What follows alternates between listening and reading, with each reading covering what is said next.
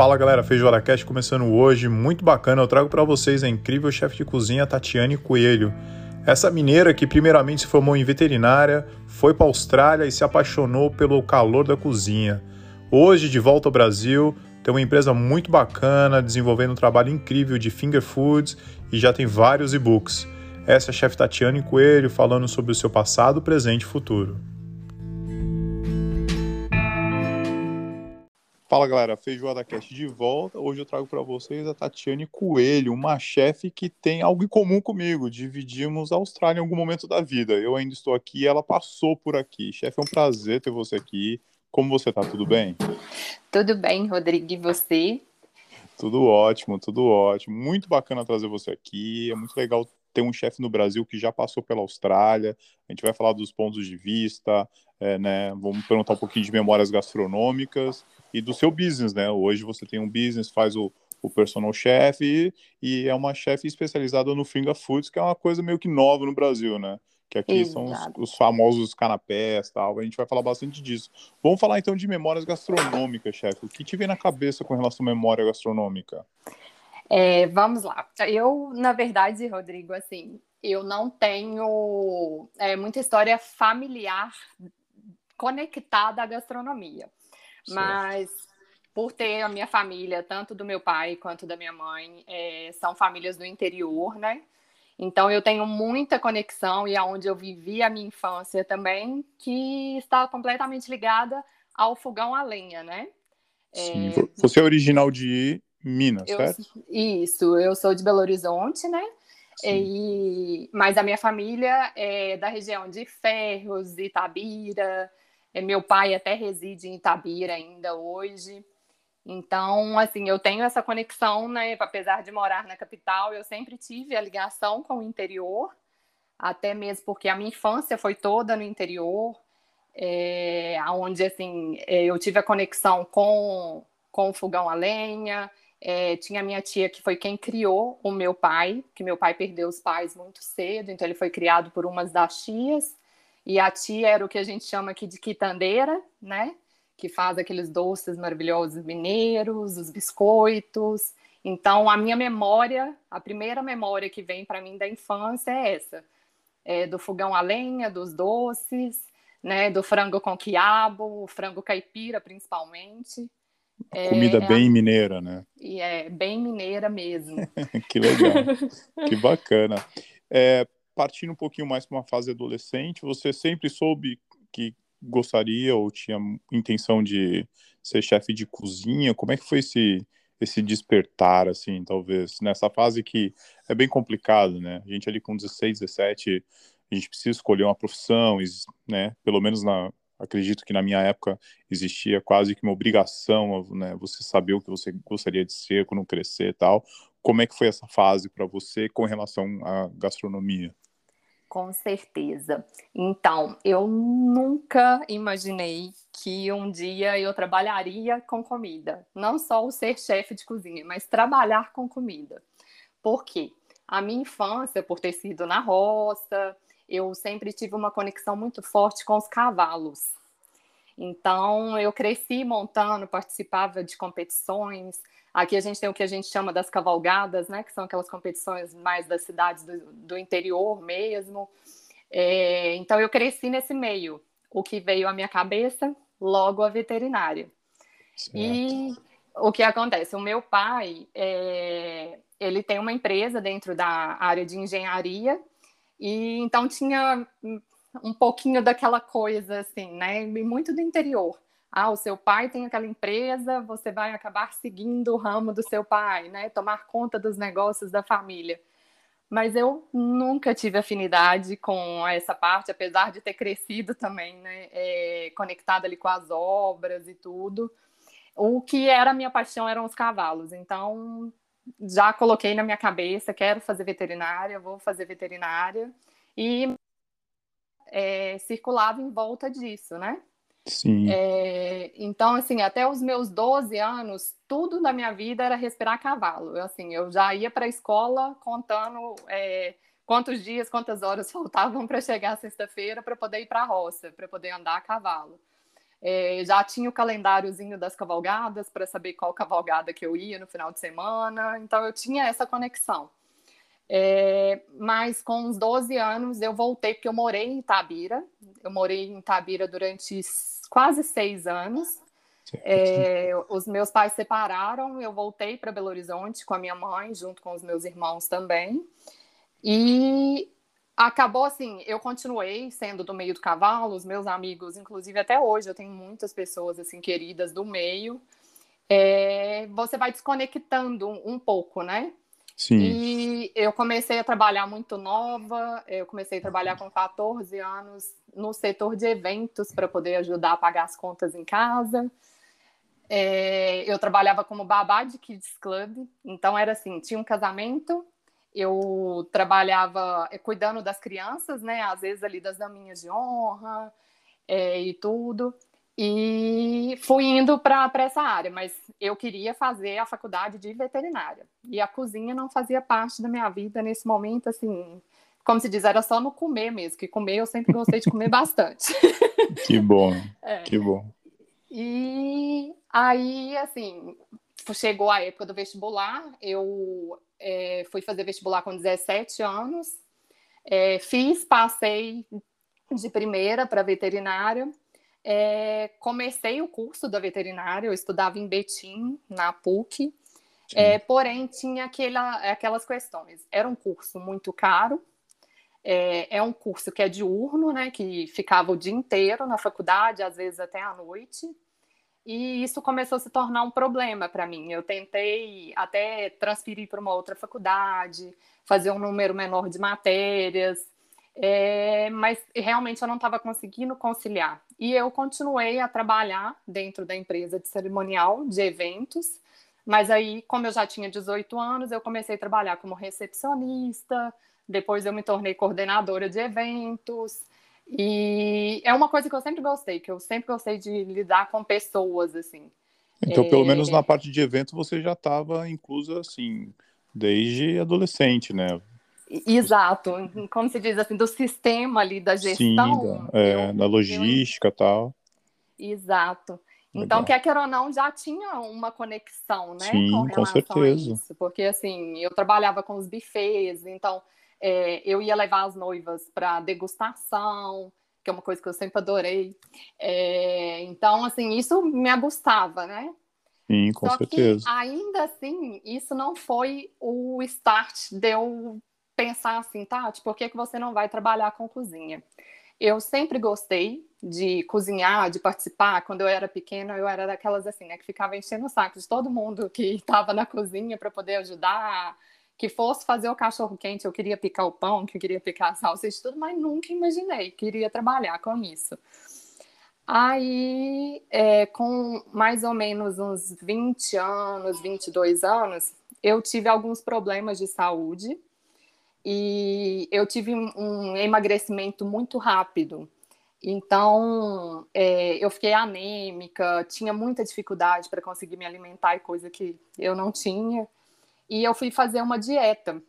E eu tinha que começar essa dieta assim, líquida, pastosa, começar a colocar os sólidos e tudo. E ali é, eu comecei até que cuidar da minha própria comida, porque assim, eu morei com a, com a minha avó e com a minha mãe praticamente a minha vida toda, e nenhuma das duas nunca gostaram de cozinhar.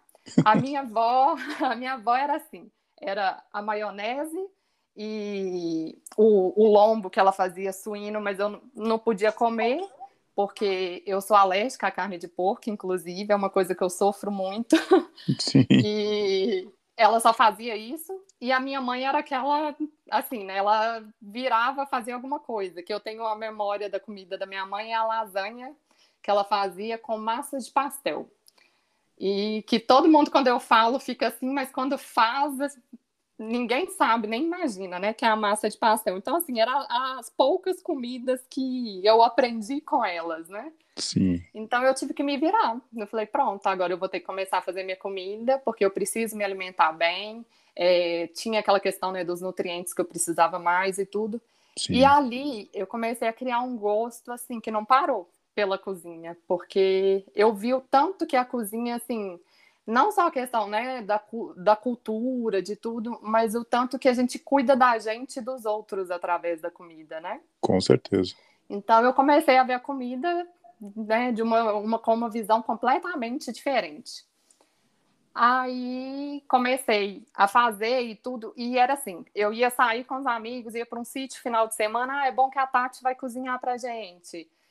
Então começou a ter essa conexão com a comida. Sim, Mas sim. ainda assim ela não era um trabalho para mim, eu não, não havia como trabalho.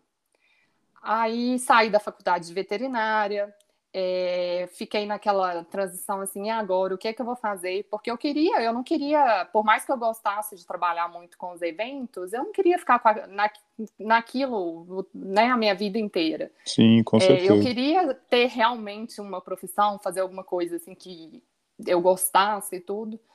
Aí começou, aí quando, eu tive esses problemas de saúde, veio um pouquinho de depressão, eu fiz tratamento também e tudo.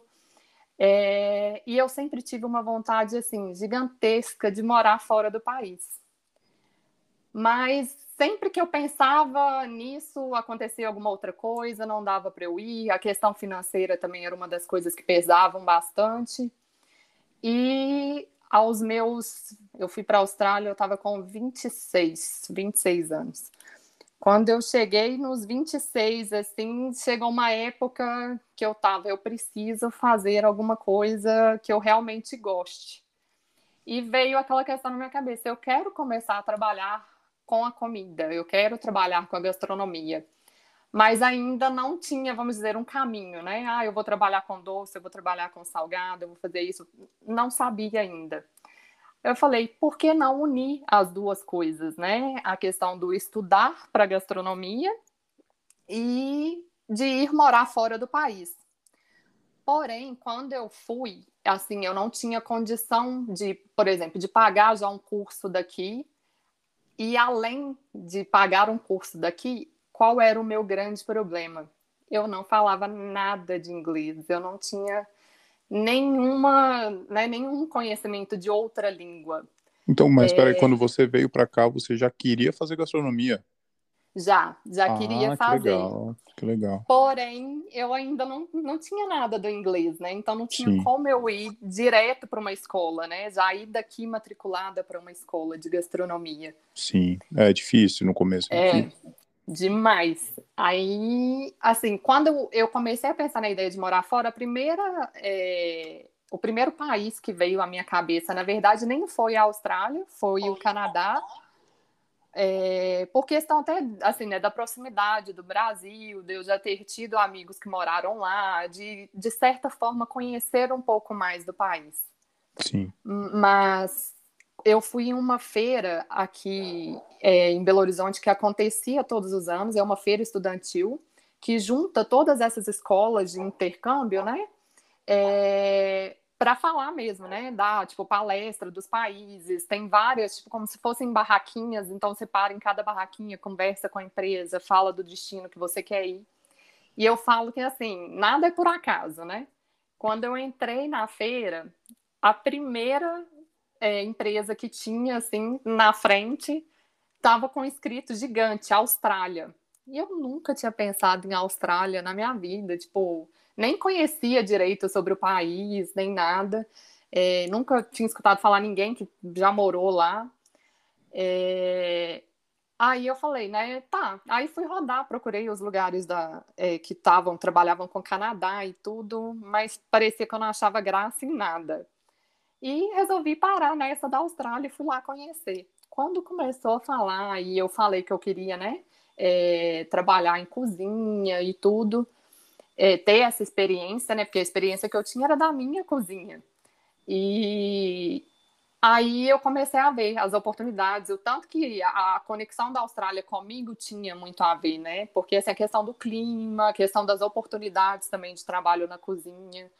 É, Aí eu falei, não, pera, eu fiquei com aquela coisa na cabeça, né? A Austrália me chamou atenção total. Aí eu fui estudar um pouco mais sobre, é, fiquei em contato com, com a agência, fui olhar o que, que eu precisava, porque para eu poder chegar na cozinha, eu tinha essa passagem toda porque eu precisava aprender o inglês, né?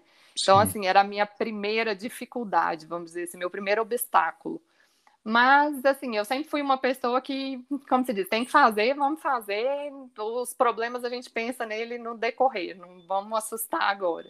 Sim. Aí fui, comecei a olhar tudo, ver o quanto que eu precisava para poder ir e o que que eu poderia fazer também, porque eu não sei como que foi quando você foi para aí, mas no meu caso eu tive que pagar, que eu fui com visto de estudante, eu tive que pagar, eu fui para ficar seis meses. Aí eu tive que pagar é, uma escola para estudar o inglês durante cinco meses, e o último é o que eles consideram como se fosse um mês de férias, né? Um mês bônus para você ficar no país. Sim, é e... um mês de emergência, né? Seria. Isso. Aí eu fui dessa forma. E quando eu fui, é, eu já fui direto para Sydney, né? Eu sempre morei em Sydney. E aí fui começar a fazer o, o curso de inglês quando eu comecei o curso, assim, já veio mais dificuldade. Primeiro, cheguei na escola, a doida, né? Não conhecia ninguém na Austrália, não falava inglês. É, cheguei na escola, eu só decorei a primeira frase, né? Para falar que era o meu primeiro dia e que eu não falava inglês. Tipo assim, né? Se virem comigo. É... E cheguei na escola, fui, falei por sorte, o, a pessoa que estava comigo na recepção, assim, também, que era o primeiro dia, era um brasileiro, o Leonardo. Eu falo que tem pessoas que a gente não vai esquecer nunca na vida, né? é. É, e ele já logo olhou para mim assim, a ele, eu sou brasileiro também. Se você precisar de alguma coisa, eu falei, é claro que eu preciso. Eu preciso que você me ajude a explicar para eles que é o meu primeiro dia é, eu não falo nada de inglês e tudo, e eu preciso preencher esse monte de coisa que eles me deram aqui também, que eu não tenho noção de nada. O que, que eu vou fazer com esse papel? Aí ele me ajudou, e no primeiro dia tem aquela prova que você faz, né, de proeficiência, para saber em qual sala que você vai ficar. Eu já sabia, né, eu ia ficar na que tivesse a primeira turma. E só que chegou na escola não tinha essa primeira turma formada. Só, só tinha eu e eu no meu nível. Como eu já tinha pago a escola e tudo, e essa escola tinha tanto é, em Bondi é, quanto no centro. Só que assim, a casa que eles tinham me colocado, porque eu fui morar em uma casa de família, era no, em Bondi. Então, assim, bateu aquela insegurança de ir para estudar na cidade e eu não, né, não conhecia muita coisa ainda e tudo. Aí eles me deram uma outra opção, de eu já ir direto para o intermediário, mas em 15 dias eles iam é, ter uma prova, que era uma outra prova de proficiência que eles fazem, né? Para eu poder é, é, nivelar, né, com, com a turma. Aí eu falei, ah, já topei o desafio de vir aqui parar do outro lado do mundo, vou topar isso também. Se eu não passar, o que vai acontecer é eu ir para a cidade. Aí eu fiquei 15 dias, Rodrigo, assim, a louca do inglês. Não conversava com ninguém, mandei mensagem para minha mãe, falei: "Mãe, eu não posso ficar conversando em português, tá tudo bem, tá tudo ótimo, eu vou te mandando algumas coisinhas, mas eu não posso ficar conversando que eu preciso me concentrar no inglês para eu conseguir fazer essa prova". Aí comecei a aprender inglês, escutando podcast, é, e comecei a estudar. E o inglês, assim, é, eu comecei a pegar o básico, então eu, é aquele básico que você perde o medo, né? Aí você começa a ter vontade de desbravar tudo. E veio aquela questão: agora eu preciso arrumar um emprego. Então, é, qual foi a minha primeira opção? Procurar os estabelecimentos brasileiros, né? E a primeira casa que eu fui foi uma churrascaria brasileira que tem em Cude, e lá o gerente era brasileiro também. Só que, como eu não falava o inglês, né, assim, eu me, me comunicava com o básico.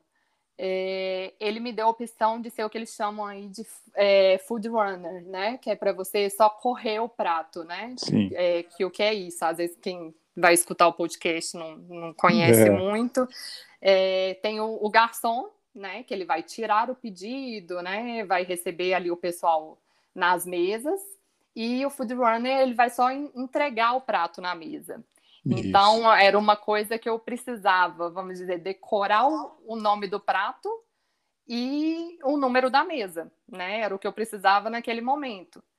É, então, para mim, assim, foi ótimo, né? Aceitei e eu já tinha, de certa forma, um contato com, com a cozinha, né? Assim, um contato de conhecimento dos pratos, porque você precisava conhecer os pratos.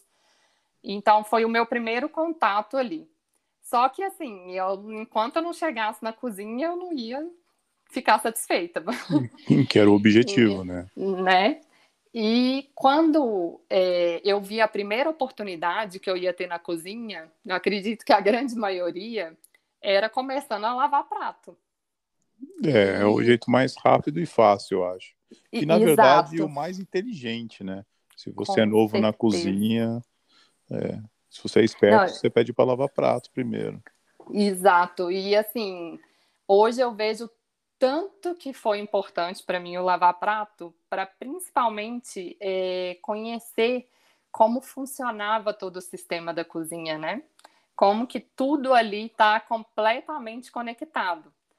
E lavando os pratos, eu prestava atenção o tempo inteiro nisso, né? Porque se eu atrasasse o meu trabalho, o prato não tinha como sair, ia servir aonde? Né? Se o restaurante estava cheio, precisava dos talheres limpos, e aí?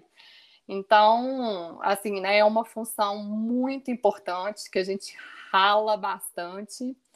É, eu costumo até brincar, né, que mulher é, é, a primeira parte da cozinha que você perde as unhas, né? Porque acabou, acabaram-se as unhas. E é. Depois as costas, um pouquinho das costas é, depois. Né? Principalmente para pegar os panelões pesados. É. E eu sou alta, eu acho que você é alto também, né? Eu não te conheci pessoalmente. Então é, a gente ainda tem sofre. essa dificuldade. É, yeah. Eu sofri bastante com a coluna no começo. Até conseguir, né? A gente tem umas adaptações que a gente vai fazendo com o tempo. Mas então, assim, foi, eu comecei assim. E só que ali eu não vi a oportunidade de eu começar a cozinhar. Aí eu falei, calma, agora eu preciso ir de alguma outra forma para outro lugar. E uma das meninas que trabalhavam comigo, é, mas ela, ela, ela era garçonete, é, falou comigo que estava tendo a oportunidade de garçonete é, para trabalhar no Hurricanes, né, que é a Steakhouse. E... Steakhouse famosíssima australiana, né? Isso, Talvez a maior steakhouse de Sydney, né? Exatamente. É. Aí, como se diz, né? Os olhinhos já brilharam. Eu falei, gente, vem outra oportunidade. Eu vou participar com ela, né? Da seleção, por que não? É, se não der certo, eu vou procurar outra coisa, mas vamos tentar. É, a gente sabe o tanto que é tudo tentativa aí na nossa vida, né? Na, na Austrália. Sim. Aí eu falei, vamos. Aí fui, fiz também. Ela, inclusive, me ajudou a fazer o meu currículo, porque até então não tinha nem feito o currículo. É, eu já, o meu inglês já estava bem melhor, né, para comunicação. Eu ainda tinha algumas dificuldades, mas o bom é que, assim, eu conseguia compreender muito. Às vezes eu tinha alguma dificuldade para falar, dava um entorno, mas conseguia. Eu falei, não, então vamos. E quando eu fui participar da, da seleção, é, o gerente da cozinha também participou, que era, na verdade, o, o head chef, né, que é o chefe executivo da, da, da cozinha do Hurricanes. Ele participou e ele era um brasileiro. E foi outra coisa assim, né, que eu já ficava escutando tudo, né? Eu via alguém escutando, eh, falando português, tudo, eu já ficava assim com as anteninhas ligadas. Aí quando a gente saiu da reunião, eu já cheguei, falei com ele, falei: "Anderson, Aí ele já olhou assim, né? Aí eu falei, prazer, meu nome é Tatiane, me apresentei e tal.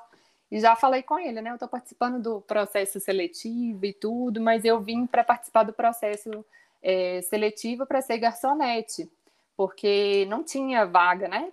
Para cozinha e tudo. Aí ele, mas você cozinha? Eu falei, olha, eu não tenho formação nenhuma, e até então eu ainda não tinha, né? É, entrado para fazer também o curso, mas eu estou terminando o meu curso de inglês e eu vou renovar o meu visto já para fazer é, o curso, né? Que aí são os dois diplomas, né? De cozinheiro comercial, que é o 3 Isso. e o 4.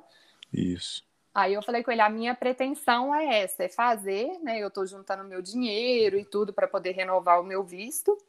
E eu quero fazer o meu contato com cozinha é da minha história, né? Igual eu contei aqui para vocês.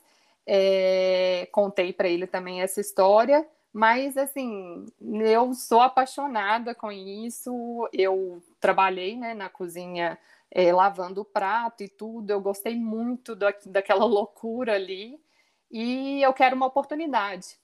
Ele falou: Olha, primeiro, eu já gostei muito de você ter tido essa atitude. Segundo, eu não tenho vaga no momento na cozinha, mas é, eu espero muito que você seja selecionada, né, para você trabalhar no restaurante com a gente. E pode ter certeza que se tiver alguma oportunidade, eu vou te colocar lá, nem que seja para você voltar a lavar o prato, mas a gente vai tentar alguma coisa assim. Então, assim, foi a pessoa que me abraçou. Sim, Anderson, e... tem que lembrar desse nome. Não. É, é, é outro nome que, assim, eu não vou esquecer jamais.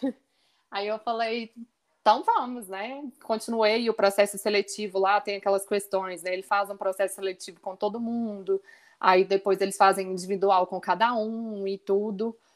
E aí acabei passando, comecei a trabalhar lá como garçonete, né?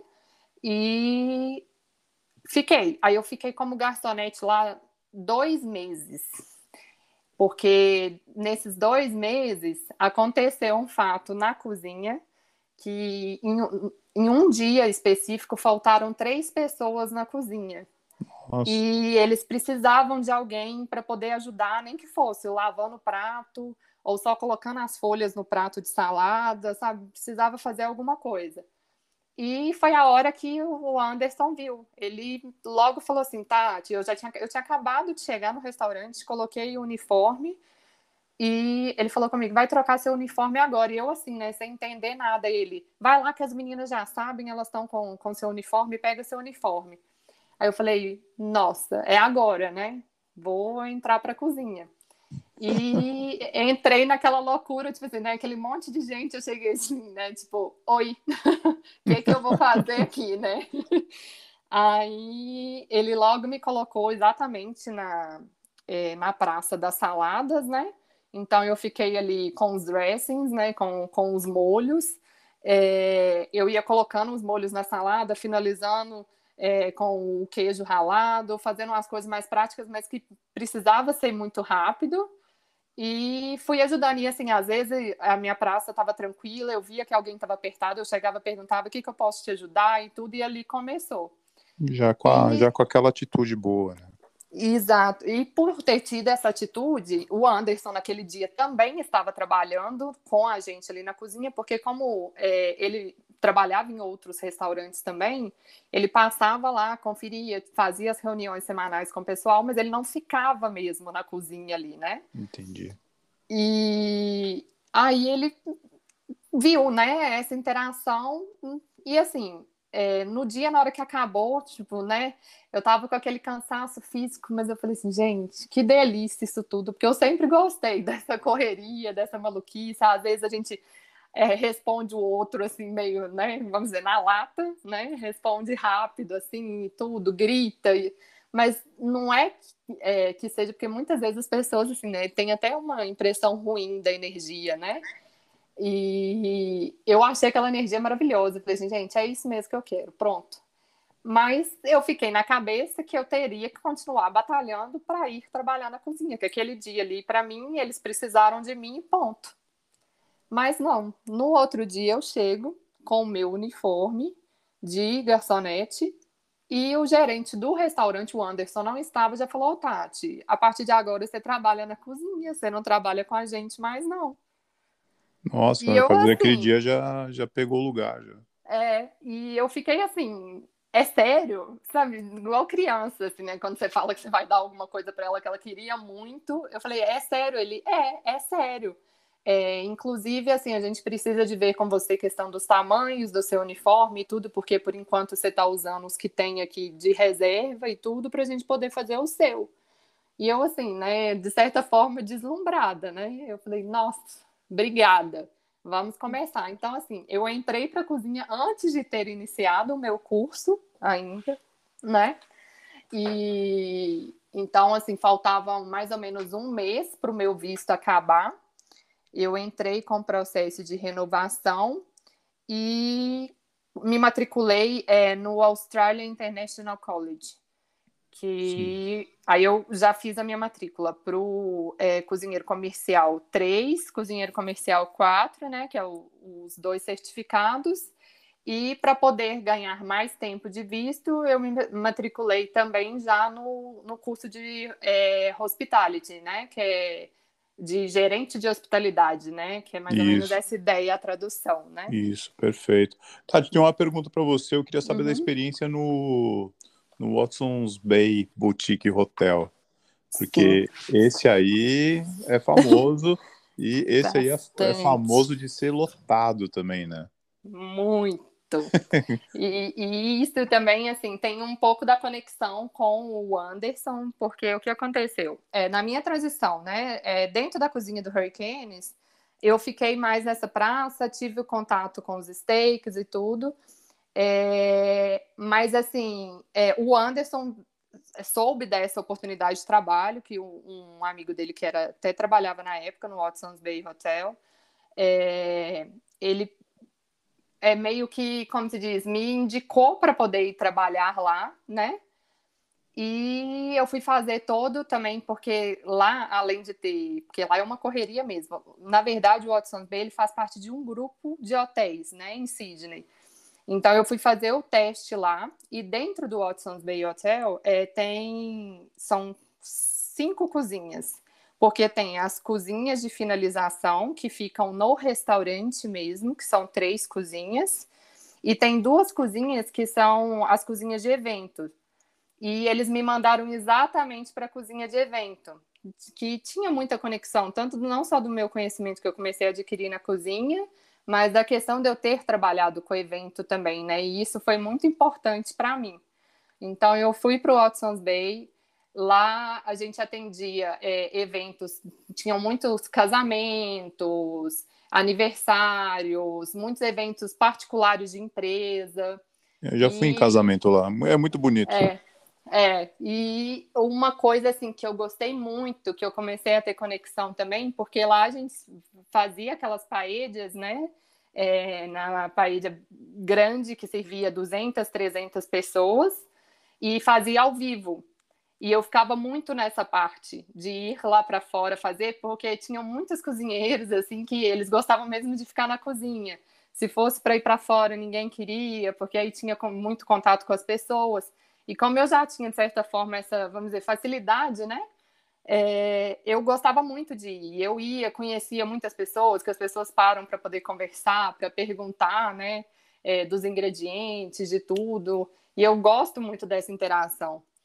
E então eu ficava responsável por esse setor e também tinha é, ali naquela tem uma praça né na frente é, que ela fica bem na, na orla ali né? E naquela praça tem uma feira que acontecia uma vez ao mês. E o hotel também participava dessa feira com uma barraca exatamente de paella então, eu sempre participava também dessa feira, então onde você sempre tinha muita conexão com outras pessoas também e tudo.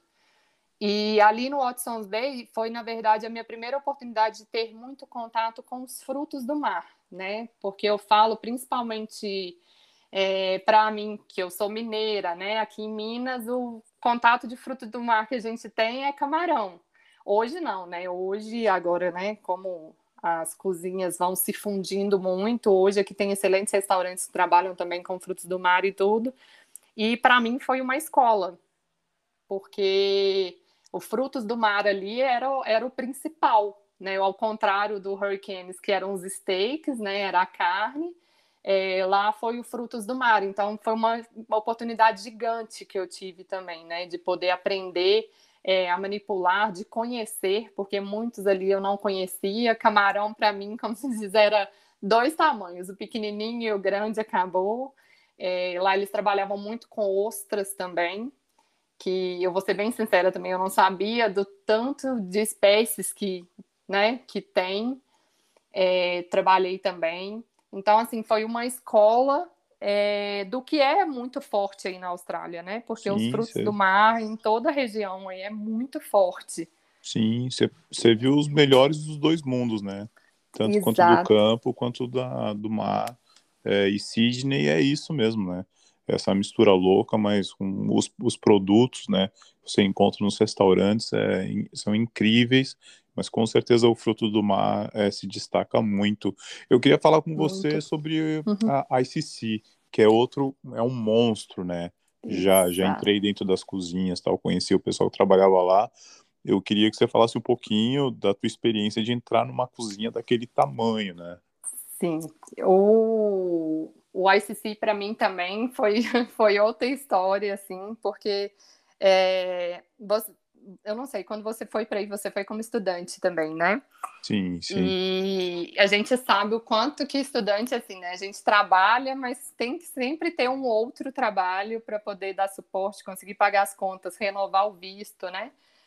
É, e eu precisava de um outro trabalho além do Watson's Bay, porque o Watson's Bay eu só poderia trabalhar às 20 horas, né? Que é o permitido para para estudante. Então, assim, Sim. eu sempre trabalhava às 20 horas ali, fazia o extra com os eventos e tudo, mas ainda assim precisava de um pouco mais.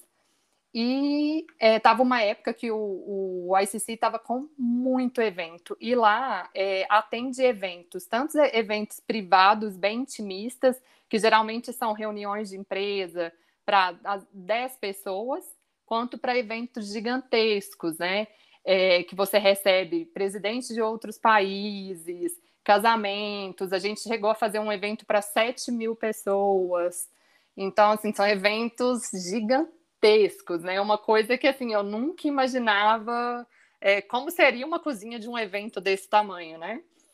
E foi a, a outra oportunidade, porque eu, eu me inscrevi, na verdade, não foi para trabalhar direto com o ICC, é, eu entrei lá pela é, chama Pinnacle People, que é uma empresa terceirizada. Ela fornece tanto é, garçons, copeiros, co é, cozinheiros, chefes é, para é, esses eventos, né?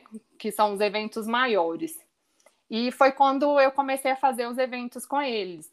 Só que eu comecei a, a, fazer tantos eventos lá pela Pinnacle, e a Pinnacle tem uma coisa que são pontuações. Quanto mais você trabalha no local, eles já te mandam mais é, para aquele local, porque você já tem uma afinidade, as pessoas ali já te conhecem. E também as, o, os chefes, né, que trabalham lá, eles já pedem, por exemplo, ah, a Tati e o Rodrigo já trabalham aqui sempre com a gente, então vamos chamar os dois, que eles já sabem como funciona. E eles começaram a me chamar muito, até que eles me ofereceram a oportunidade de trabalhar lá também. Só que eu fiquei aquela coisa, né? É, o Watson's Bay e o ICC. O que eu vou fazer agora? Eu não posso trabalhar porque eu estava com o meu visto ainda de estudante. E eu resolvi dar é, entrada, na verdade, direto, porque como eu já estava terminando o certificado 3, e eu tinha a minha formação aqui, né, no Brasil, tinha toda a experiência e tudo, é, eu resolvi aplicar para outro visto é, e conseguir, pra, na tentativa de conseguir mais horas, né? Só que isso ia demorar muito o processo. Então, o que aconteceu? O ICC resolveu me sponsorar para ficar somente com eles. Ah, que bacana. É. E foi uma conversa, assim, né, bem longa, o que eu ia fazer e tudo. Aí resolvi ir trabalhar no ICC. E fui trabalhar no, no ICC, eu já tinha quase um ano de Austrália quando eu resolvi aceitar, né, e, e ir trabalhar com eles. É, aí eu saí do Watson's Bay, fui trabalhar com eles, aí eu já não ficava mais só, é, é, como se diz, com os eventos, eu fiquei lá fixo mesmo, então eu tive contato. A cozinha, primeiro, é, eu tive que fazer alguns cursos, que é até da, da Retinol, né, que a maioria dos maquinários de lá são da Retinol, que são é, desde a, das panelas aos fornos, então, assim, para mim foi mais uma escola, porque eu falo que assim, né, o forno falava mais do que eu, porque quando eu vi aquele forno a primeira vez, eu falei, pronto, gente, eu não sei nem abrir a porta disso aqui, né? Como que, que eu vou fazer com, com isso? E foi a minha oportunidade de escola. é, de aprender a mexer com as tecnologias da cozinha, né, que a gente tem hoje. Fui conhecer também sous essas coisas tudo ali. Porque o ICC a gente tinha tanto de uma cozinha simples, né, que às vezes um coquetel com os finger foods, por exemplo, a uma cozinha com pratos muito específicos, porque é, a gente fazia é, comida muitas vezes é, para outros países e tinha essas questões religiosas, né? Então tinha muitas restrições alimentares. Dentro do ICC a gente tinha cozinha separada, tinha cozinha só para é, para manipular, né? É, a comida sem glúten, a comida vegetariana, a comida vegana. É, você trabalhava, porque lá são várias cozinhas, né? Você trabalhava dentro da cozinha fria, então era um ambiente é, com o ar condicionado, com temperatura controlada. É, então, assim, foi a minha escola da vida e foi aonde também eu tive um dos meus maiores desafios, porque a maioria do staff ali, né, a maioria das pessoas que, que trabalhavam na cozinha eram homens, né, e vem essa questão que a gente passa um pouco da dificuldade como mulher, mas a gente consegue se impor de uma forma que depois a gente trabalha tudo em conjunto, né? E o setor onde eu fiquei, eu era a única mulher. Então, para mim, foi uma dificuldade. Sempre tinha as piadinhas, né? Se ia conseguir fazer aquilo, se ia conseguir fazer isso. E mas com o jeitinho que a gente fala, né? O jeitinho brasileiro, o jeitinho mineiro ainda, né? A gente vai aos poucos, assim. Eu tinha um chefe que às vezes ele ficava muito nervoso, porque ele falava, nossa, mas você chega, você tem que cumprimentar todo mundo. Aí até ele entender no final que isso era uma cultura nossa, né?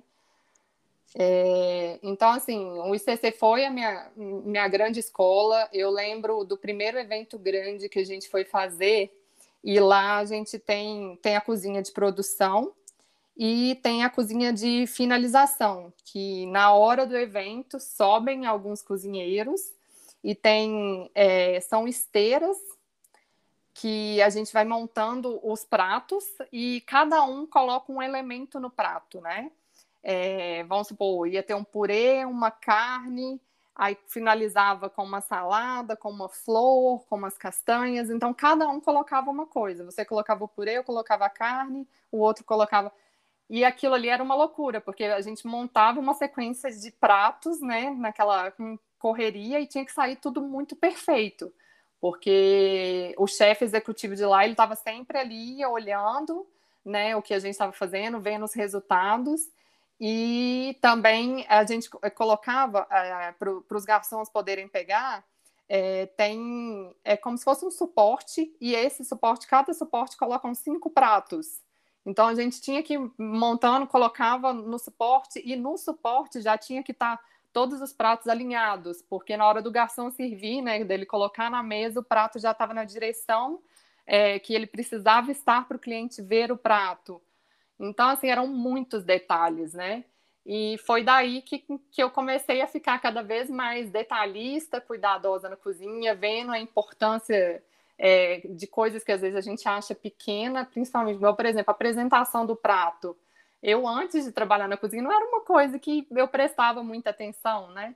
E ali eu fui aprender muito isso, porque eles eram muito detalhistas, é, a gente tinha que ter muito cuidado, né, com, com a comida o tempo inteiro, é, manipulava é, os alimentos sempre assim. Se eu trabalhava numa cozinha hoje, por exemplo, da gluten free, eu não podia trabalhar numa outra cozinha nesse dia, porque até o meu uniforme, né, já é já era programado para aquilo ali, para eu estar naquela cozinha naquele dia.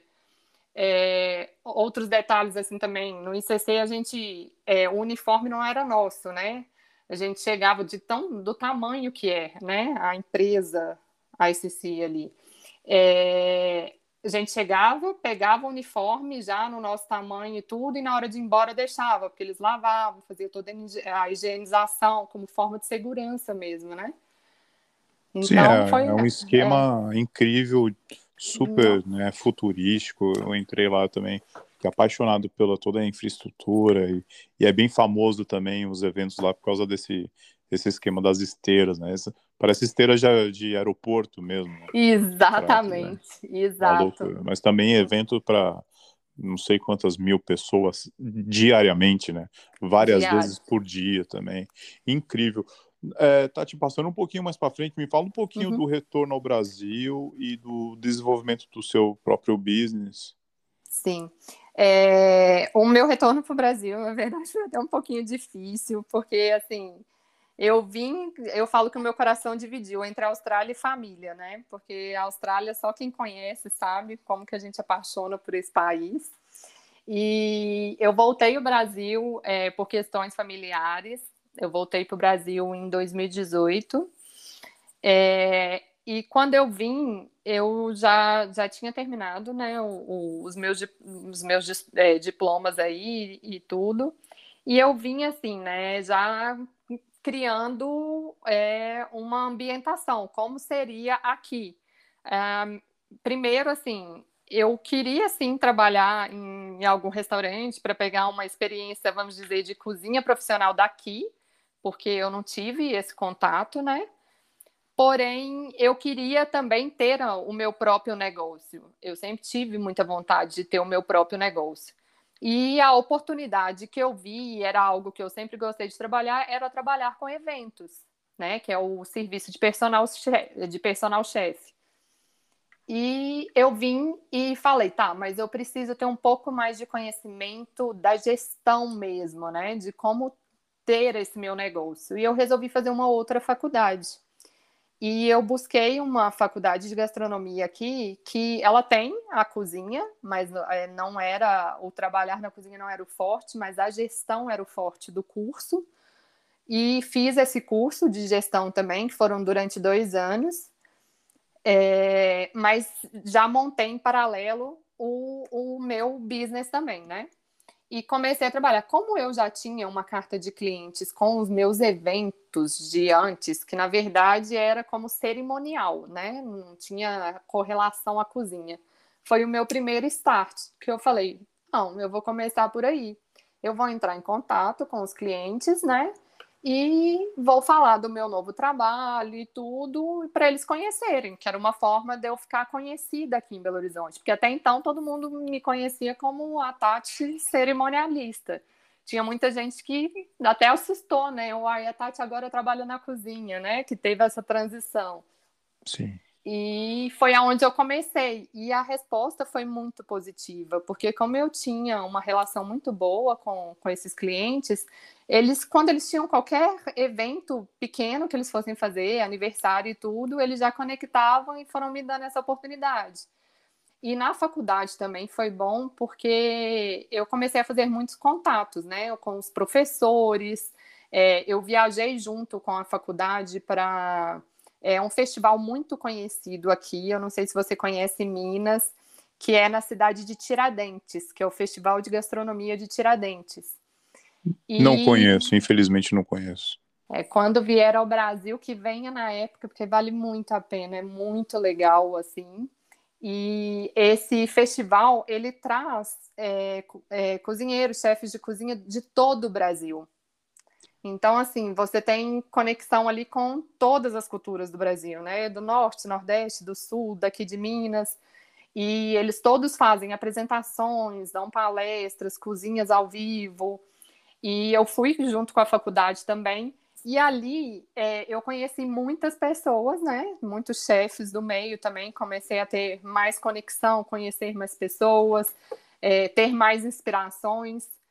É, e assim, trabalhando, fazendo o personal chefe, fazendo a faculdade. E eu precisava, eu sentia que assim, é, foi uma coisa que me ajudou muito na empresa, porque eu vejo, por exemplo, os bufês no Brasil, eles trabalham muito, vou usar a palavra engessada, que assim, é, eles criam um cardápio que praticamente todos os bufês ali vão trabalhar com esse mesmo cardápio. Qual será o diferencial? Apresentação, né, a montagem de uma mesa, por exemplo, de uma mesa de frios, de tudo. E eu ficava com aquilo na cabeça, eu ficava, gente, eu preciso, né, ter um diferencial no meu trabalho. E o que eu comecei a fazer? Uh, começando pelas minhas propostas, né, pelos meus orçamentos. Eu fazia todas as minhas propostas personalizadas. Eu criei um formulário, o qual o cliente me respondia, e ali eu já sabia questão de restrição alimentar, se tinha algum ingrediente específico que eles não gostavam, é, né, já o número de convidados, local e tudo. E eu comecei a trabalhar em cima disso. Então, eu criava um cardápio personalizado para aquela pessoa. Eu não tinha eu não, eu não tinha, não, né? Eu não tenho, eu não tenho um cardápio qual você vai lá e escolhe os itens que você quer. Não, eu vou criar ele de acordo com o seu gosto.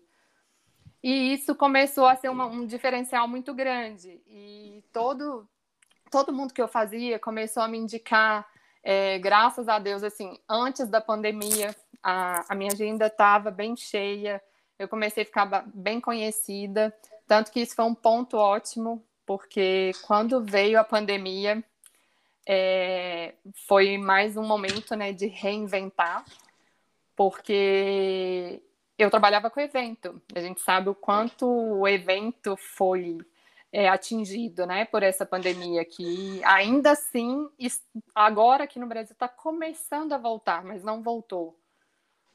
E mais uma vez eu pensei, né, o que é que eu vou fazer agora? Eu preciso me reinventar. Eu comecei a pensar o que que eu fazia nos eventos que os meus clientes gostavam muito, que eram exatamente as questões dos finger foods porque eu comecei a trabalhar com finger food, que foi uma paixão que eu peguei, assim, porque na Austrália trabalha muito, né, com aquelas, as grazing tables, que são as mesas de antepasto, né? Sim, muito famoso. E, isso, e eles os, usam...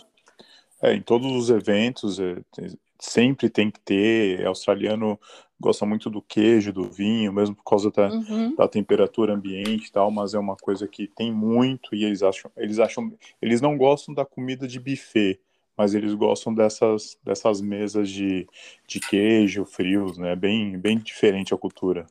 Exato, exatamente. E sempre assim nas mesas eles sempre colocavam, né, esses finger foods assim que já era, por exemplo, um mini hambúrguer já montadinho e tudo é. para diferenciar, não ficar só o queijo e quer era uma forma de, de dar mais uma substância, assim, né? De ser uma comida é, que vai satisfazer mais, assim, né? Não vai ficar só beliscando, mas ao mesmo tempo a pessoa, tipo assim, também não vai se empanturrar.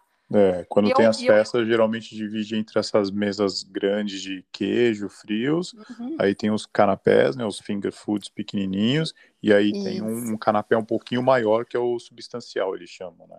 Exato, exatamente.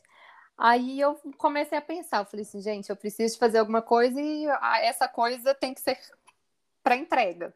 Sim. E aqui no Brasil estava é, começando a febre que é o dadinho de tapioca. É, que eu não sei se você chegou a experimentar. Aqui, aqui tá rolando sei. também. Aqui é, chegou. Tá, né? É. é. e aqui tava assim, né? O pessoal gostando, mas e, e, todo evento que eu fazia era impressionante, Rodrigo. Eu fazia o dadinho e cliente ficava, Tati, você não faz pra gente ter em casa, Tati, não sei o quê. Só que na época, como eu trabalhava, tinha muito evento, muita produção. E eu que sempre estava nos eventos, né? Eu tinha eu tenho a equipe que trabalha comigo, mas eu só faço um evento por dia, porque eu vou com a equipe, né? Eu que cozinho, né? Que faço as criações e tudo. Aí eu falei, tá, eu preciso fazer alguma coisa. Aí eu comecei a fazer os dadinhos de tapioca que tanto me pediam para entregar. Só que eu fiquei assim, né, tá, o dadinho de tapioca é basicamente a tapioca, o queijo coalho, né, cada um põe o seu temperinho ali, o seu gostinho diferente e pronto. Eu falei, não, eu quero alguma coisa diferente. Aí eu criei, na época, 12 é, sabores diferentes do dadinho de tapioca. E eu comecei a vender e assim, ficou conhecido demais aqui em BH. Comecei a vender muito dadinho de tapioca, mas eu tinha aquela questão, né? Eu era pequena e o meu custo era muito alto, porque queijo, essas coisas são né, é, ingredientes caros. E começou aquela, aquela concorrência, porque começou empresas grandes, é, já indústrias mesmo, a fazer também o dadinho de tapioca. Aí já começou a ser uma coisa que não estava viável, e no meio da pandemia. Eu falei, gente, não, eu vou fazer outra coisa. Aí que eu pensei, o finger food é uma coisa que sempre me chamou muita atenção, porque na verdade o finger food é uma modalidade, né, dentro Sim. da gastronomia. E eu comecei a fazer os kits, porque já que as pessoas não podiam fazer festas, né, não podiam fazer coisas grandes, mas às vezes você está ali com a sua família, você queria ter um momento diferente. E aqui no Brasil, é, tava, teve aquele boom das lives, né? Que era live de música sertaneja, live é, de música brasileira e tudo. E o pessoal sempre ficava em casa, colocava a live e eles precisavam de alguma coisa para comer, né? Ah, e você teve uma ideia para isso, então? Para isso. Nossa, Aí eu falei, não, então vamos começar a fazer, como se diz, a, a, a festa em casa, né? A Porque... festa em casa, é verdade, né? Porque foi, teve uma época que tinha, acho que todo dia você ligava o YouTube tinha umas 10 lives, né? Exato. Aí eu falei assim, gente, eu preciso fazer alguma coisa para o pessoal se divertir em casa. Aí eu comecei a fazer as caixas é, que era como se fosse uma caixa, é, tinha a caixa de jantar, que inclusive até o prato principal também eu mandava, se a pessoa não quisesse só o finger food. E comecei a fazer isso, e assim, virou um sucesso. Aí virou tanto sucesso que quando começou a voltar os eventos, todo mundo queria os eventos assim, nesse estilo, com os finger foods. Ah, foi a partir daí, que legal. Foi. E todo mundo começou a gostar muito e tudo. Tanto é que, assim, é, eu acho que você deve ter percebido, o meu Instagram tá até com poucas fotos, porque você eu mudei ele. É, eu mudei ele todo recentemente. Então, assim, agora eu fiz uma identidade visual, estou trabalhando em cima dele. Essa semana eu lancei o primeiro e-book, né, para as pessoas é, iniciarem no mundo do finger food e poder fazer o seu finger food em casa também.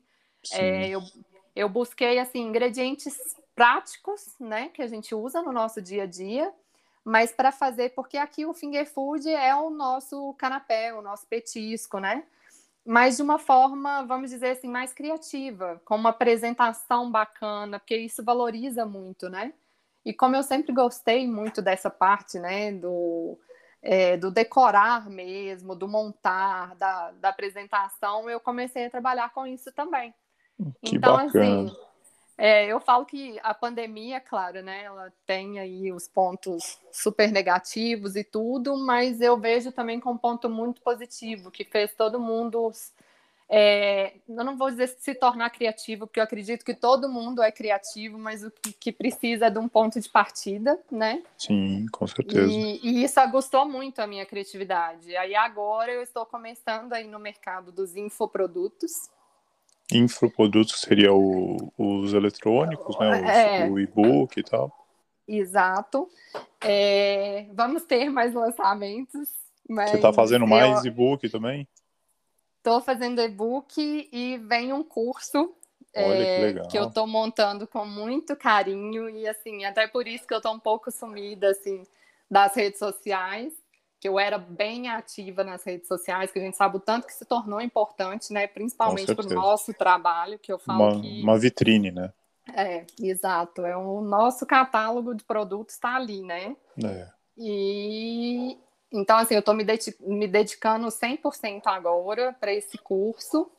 E é um curso, assim, que vai ser voltado muito para poder é, ajudar as pessoas também, né? Porque é uma coisa que eu sempre quis fazer muito, conectar o meu trabalho é, para poder ser inspiração mesmo, para poder ajudar as pessoas de alguma forma. É, a ter, por exemplo, o seu próprio business, né? A poder fazer disso um negócio que a gente sabe o quanto a comida né, faz parte 100% da nossa vida. Então, trabalhar com a comida é, traz muitas oportunidades, né? Sim, com certeza. O bacana de te escutar essa sua história de retorno ao Brasil é uhum. porque geralmente a gente conversa aqui com os amigos, chefes de cozinha brasileiros, e a gente fala, nossa, o, que eu faria no Brasil se eu voltasse, né? Uhum. E eu e você é a primeira pessoa que eu encontro e que eu conheço é que realmente montou um plano de negócio e, e, colocou em prática os ensinamentos australianos e achou um produto que existia uma necessidade de mercado, né? Eu acho muito bacana. Acho Exatamente. muito legal, verdade. É, e, inclusive, igual você falou aí, né? Eu montei é, o meu negócio, inclusive, na faculdade, porque a faculdade tem o TCC, como toda faculdade, né? E o meu foi o meu negócio. Foi, né, o meu serviço de personal chefe e tudo. E, inclusive, uma das coisas que eu coloquei dentro do, dos trabalhos que eu iria desenvolver eram as caixas, mas as caixas até então não eram do, dos finger foods, eram caixas jantares para as pessoas poderem montar em casa e, e tudo. Isso. E olha como isso agora está forte, sabe? Sim, é o que demais, eu falo, né? Quando é. a gente tem uma ideia, a gente tem, não tem que ter medo, né? Tem que pegar, fazer e pronto. Ah, mas não tem ninguém fazendo. Que ótimo. Alguém tem que ser o percussor disso, né? Sim, é. Eu nunca montei tanta caixa é. na minha vida quanto, quanto no último, último ano. Não é? Quando você fala pois de caixa, é. me dá até arrepio aqui em casa. né? Eu falo é. assim, hoje eu moro sozinha e assim, é, o meu apartamento são dois quartos. Eu, é o meu quarto e o quarto da empresa. O quarto das e, caixas, né? É, é assim, engraçado, mas. É, adaptação, né? É. adaptação, visão de mercado. É, é, é, isso aí, é a realidade que a gente vive hoje. Quem sabe um dia as coisas retornarão ao, ao, normal, mas eu acho que essa história da comida chegando em casa é, é tanto é, crua quanto cozida e já está quase que meio que na cultura e no cotidiano, né? Então é uma coisa que eu acho que vai perpetuar Sim. por um bom tempo. Com certeza. É, com certeza. Com... Tati, outra perguntinha uhum. para você, quase encerrando o, o, podcast, é qual uhum. o produto, qual que é o ingrediente que não pode faltar nos seus menus, assim, do, nos finger foods? Qual alguma coisa que realmente é uma marca registrada? Então, é, falando assim em termos de ingrediente para produção, tem uma coisa que eu falo que quando a gente né, fala a palavra, as pessoas assustam porque ela se tornou uma vilã, que é o açúcar. É, mas por que do açúcar? Porque assim, eu fui entender o quanto o açúcar é importante para a gente na cozinha, né? Porque a gente usa ele para conservar, para coloração, né? Quando a gente está fazendo uma caramelização, é, na questão da textura também, porque ele ajuda muito na consistência a questão da modificação também dos sabores, né? É, por exemplo, está fazendo um molho, você quer tirar um pouco da acidez e tudo. Então, assim, é um ingrediente que eu utilizo hoje muito na minha cozinha, mas não como quantidade, né? Não é, para sair colocando ele em tudo, mas exatamente como suporte na minha cozinha. E o que eu acho que assim que é essencial e que eu uso muito é o ingrediente que eu falo que é pessoal de cada um, que é do coração, que é a alegria. Porque tudo que a gente faz na cozinha, o sentimento da gente vai junto, né? Então, você tem que cozinhar com uma energia boa e transmitir aquilo ali de alguma forma. Então, eu transmito a minha alegria com a aparência nos meus produtos, né? Então, eu sou muito detalhista, eu finalizo sempre os produtos com florzinhas, com as ervas, mas não é só porque é bonitinho, porque traz um sabor a mais também, ajuda ali na, na decoração do prato, né? Eu penso muito nisso, nessa questão das montagens. Então, acho que é isso. São os ingredientes principais, assim, na minha cozinha. Sim, com certeza, obrigado. E a última perguntinha do podcast, uma pergunta que eu faço para todo mundo, né, desde as dos uhum. celebridades, dos professores, dos, dos, dos empresários, é, uma dica para iniciante, né? Se alguém puder, pudesse ter te dado uma dica naquele avião indo para a uhum. Austrália com o sonho de se tornar uma cozinheira, uma chefe de cozinha, hoje um, uma, né, uma empresária que você se encontra, uhum. o, o que você gostaria de ter escutado? Um, o que eu teria para falar é que é, é, o experiment, é o experimentar e o experienciar, né? Que a cozinha, ela requer muito isso da gente. Então, assim, sempre que tiver oportunidade de experimentar algo novo, né, eu falo de comida, né? De comer algo diferente, de ter experiências diferentes. É, eu sempre gostei muito de viajar, foi uma coisa que me ajudou muito também, porque o experimentar que a gente cria, né? É, o ambiente ali, a gente aprende muito é, comendo, porque não adianta você só pegar uma receita ou ver alguma coisa ali se você não, não experimentar, né? E é a questão também do testar, do fazer, refazer, criar, recriar quantas vezes forem preciso, de pegar uma receita ali e colocar uma identidade sua, né? É, de ter um diferencial mesmo e de sempre pensar, é, eu tudo que eu vou fazer, eu sempre penso assim, qual que é o meu objetivo com isso? Qual que é o meu sonho, né? E eu penso, não é na questão dos obstáculos, mas nas possibilidades que aquilo, né, vai me gerar, vai trazer para minha vida. Então, assim, jamais deixe de fazer o que tiver vontade de fazer, o que ama. Quem está começando na gastronomia, é, comece porque gosta mesmo, com amor. São vários caminhos aí que a gente passa, mas é muito satisfatório trabalhar com o que a gente ama. E eu sinto isso assim na pele hoje. É muito bom. Boa, Tati, fechou com é. chave de ouro. Eu gostaria de agradecer, foi muito, muito bacana escutar a tua história. É, eu, eu me vejo muito na tua história, né? Porque tem toda essa história da Austrália e a gente, que, a gente que está aqui tem um sonho de um dia voltar e a gente sempre pensa, né? Como eu te disse, nas rodas de amigos, a gente sempre fala: e se eu voltasse para o Brasil, o, que eu seria, o que eu faria na cozinha? E você se adaptou, se adaptou muito bem, né? Procurou teus recursos, tal, faculdade, cursos, é, botou no papel, desenvolveu um plano de negócio e hoje tá aí, é sucesso. Te achei por algum motivo e foi muito bom é, ouvir tua história, tá de parabéns. É, muito obrigado pela oportunidade, viu? Ah, eu que agradeço que a oportunidade foi minha, principalmente, de estar participando. Eu acompanho o seu trabalho, é, eu acompanho exatamente. Eu, eu encontrei você nas redes sociais, acredito, por essa questão né, dos amigos, das sugestões de amigos. E eu sempre olho, avalio todo o trabalho e eu venho acompanhando. Acompanhava o trabalho já do Feijoada Podcast, que inclusive tem uma amiga minha que participou, a Cláudia que eu conheci aí na Austrália. Oh, e quando você, quando você me chamou, assim, eu fiquei super feliz com o convite. É, então, o prazer é todo meu, a satisfação enorme em participar. Espero que eu tenha contribuído bastante aí para quem vai nos escutar.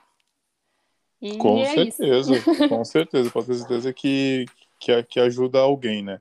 Que seja um, dez ou cem, mas né, o tanto que uma pessoa escute e leve, leve para si alguma coisa, algum ensinamento, alguma dica, algum abrir, é, um, um abrir dos olhos, né, já, é, já vale, certeza. já vale, já vale muito já.